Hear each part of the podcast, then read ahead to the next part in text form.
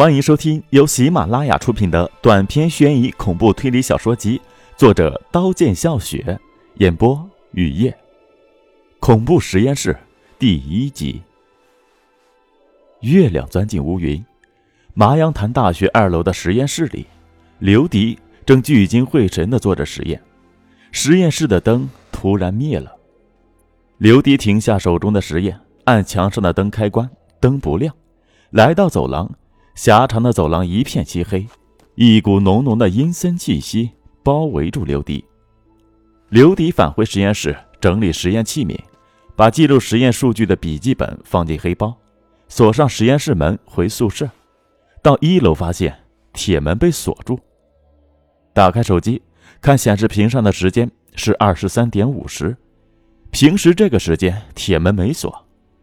刘迪的脑海浮现管理楼层关门的赵大爷奸笑着的脸，气急败坏地坐在地上，给女朋友唐娜发短信：“娜娜，我现在在校园北区的 A 座二号实验楼，门被锁住出不来，你叫赵大爷开门。”信息发送成功。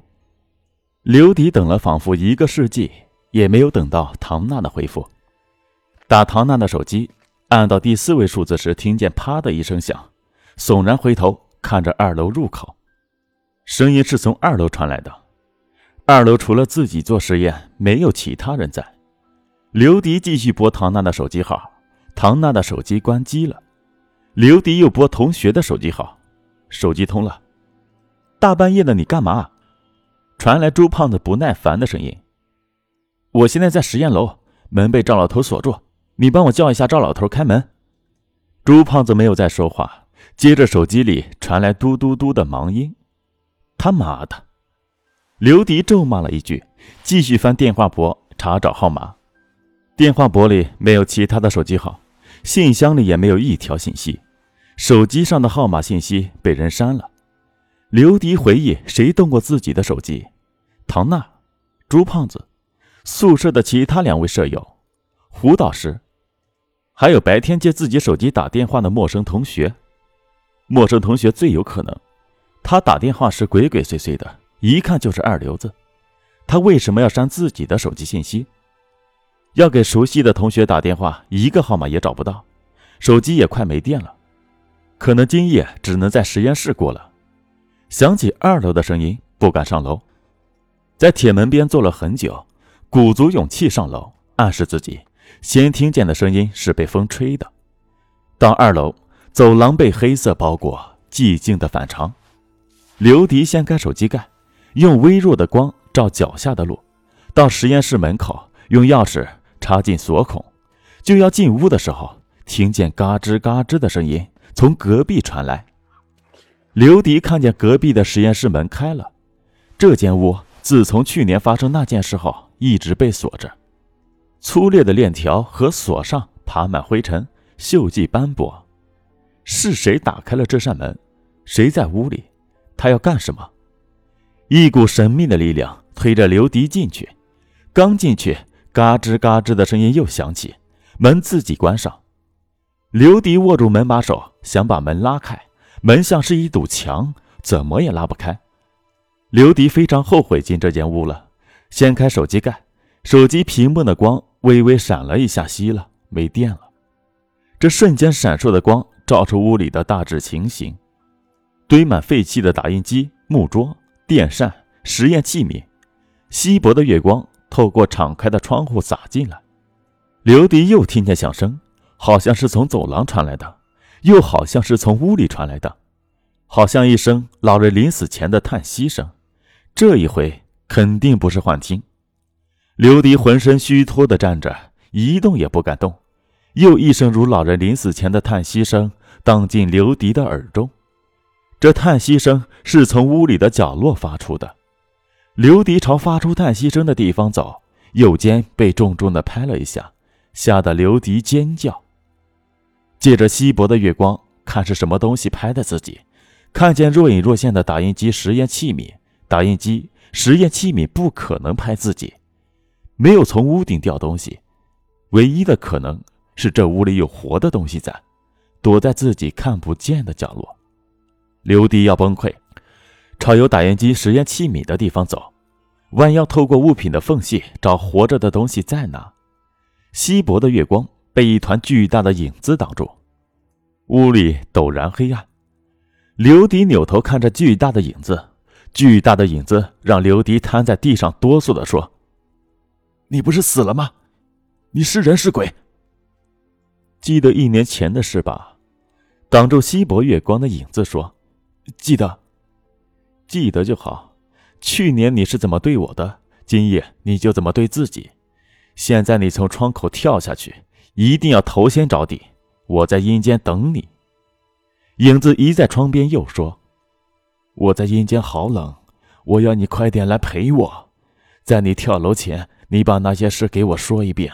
我那么爱你，你却杀了我。”你为什么要杀我？刘迪被迫陷入回忆，忆起一年前和徐芳、邢燕在一起的时光，想到邢燕已经离开这个世界，痛苦地说：“我时常想，那天救你是对是错？救你毁了我们两个人，没救你毁的是你一个人。如果可以再选择，我会选择不救你。当时你撕心裂肺的叫，在歹徒扬起的刀下那么绝望。”我没有犹豫的把你挡在我身后，和歹徒扭打在一起。趁我们扭打的时间，你报警，向行人求救。歹徒看见围上来的行人，仓皇的逃跑。我倒在地上，左胳膊被歹徒砍了一刀，流了很多血。幺二零救护车把我送到医院，在医院里哭了。你的父母买了许多营养品到医院看我，说我们以后是一家人，有什么事只管开口。我对你的父母说：“救你是应该的。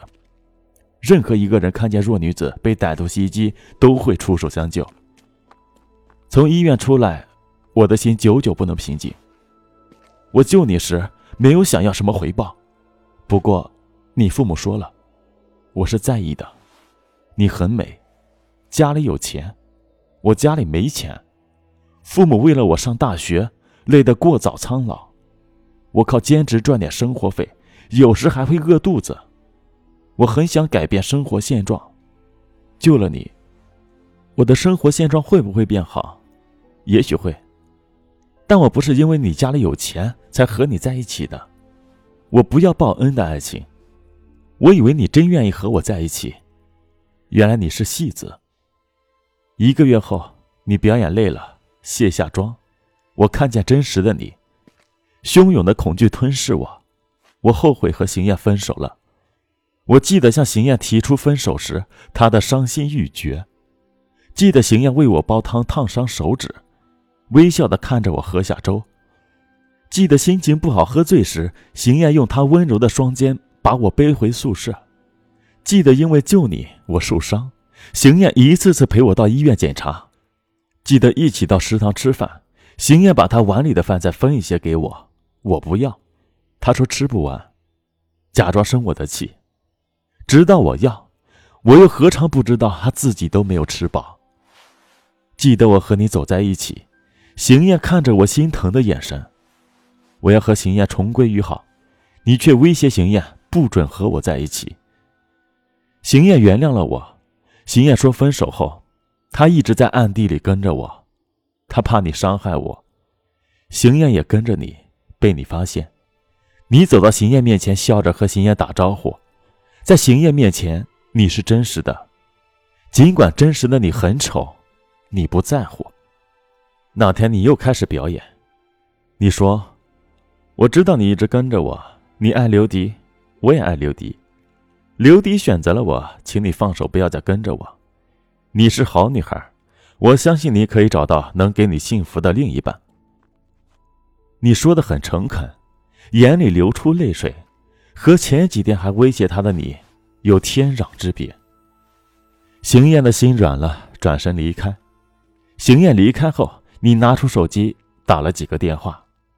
你早已摸清邢燕的生活作息时间，知道邢燕回学校要经过一段废弃的街，废弃的街周围很少有人。那天废弃的街上站着三个女青年，她们的头发。都是机关形状，半黄半绿，浓妆艳抹，穿着怪异的服装。邢燕的双手插在口袋，低头走上那条废弃的街。站住！一声冰冷的喝声让邢燕抬头。邢燕看见三个女青年。本集播讲完毕，感谢您的收听，欢迎订阅。